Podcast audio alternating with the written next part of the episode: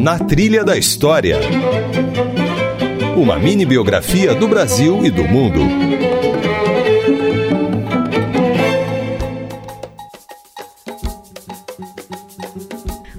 Eu sou Isabela Azevedo e está começando mais uma versão reduzida do Na Trilha da História. Como a gente já fez em outras edições do programa, o episódio de hoje flerta com a filosofia. Vamos falar sobre a mitologia iorubá, muito presente na cultura brasileira.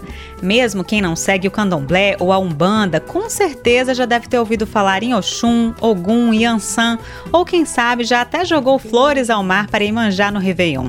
Hoje vamos conhecer algumas histórias dos orixás contadas há gerações que nos fazem refletir sobre o papel da mulher na sociedade. Nosso entrevistado é o filósofo Renato Nogueira, autor do livro Mulheres e Deusas: Como as divindades e os mitos femininos formaram a mulher atual, lançado pela editora HarperCollins Brasil. Renato nos explica a função dos mitos.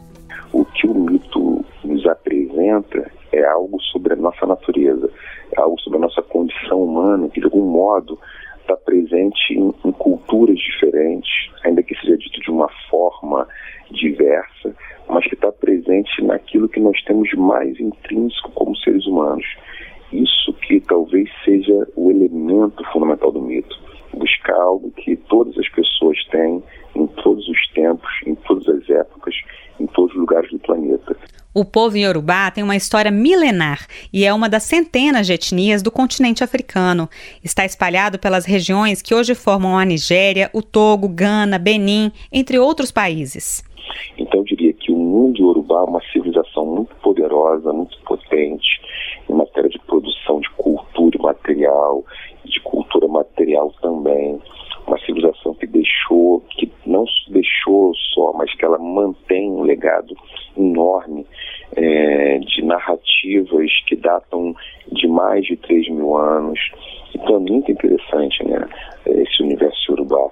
E é uma cultura muito presente no Brasil porque ela se reterritorializou é, no candomblé, nos batuques, também está presente na Umbanda. Uma das orixás sobre as quais o filósofo fala durante a nossa entrevista é Iemanjá, a rainha do mar. É, Iemanjá casa com o Oroquê e tem ali uma questão em que o orixá masculino com essa orixá feminina que é Iemanjá, ele a conhece mais jovem e com o passar do tempo ela tem muitos filhos com ele e os seios dela ficam flácidos então ela começa a envelhecer, os seus estão flácidos e ele a recusa, diz que ela não prestava mais, que ela não estava mais bonita como era antes. Mas Iemanjá não se deixa bater e dá um exemplo para as mulheres em relacionamentos abusivos. Ela não mais quer ser insultada e ela vai embora. Ela fala, não quer mais esse insulto. E ela procura outros lugares em que ela possa depositar o amor que ela tem. E ela dá esse amor para o mundo em forma de um grande mar, um mar que abraça qualquer pessoa que precise ser abraçada, que precise de um carinho, que precise de um sentimento.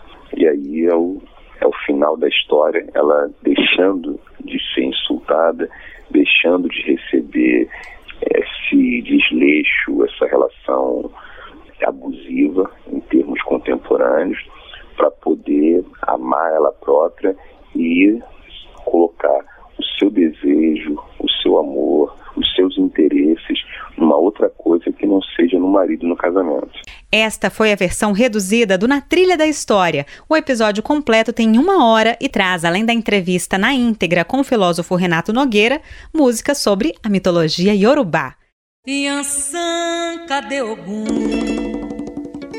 Foi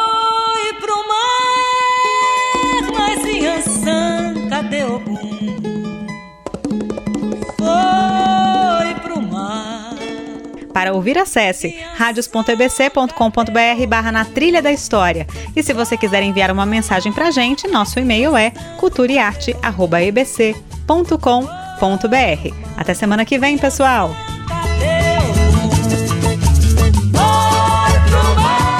Na Trilha da História. Roteiro e apresentação Isabela Azevedo. Esta é uma realização da EBC, Empresa Brasil de Comunicação. Na Trilha da História. Uma mini biografia do Brasil e do mundo.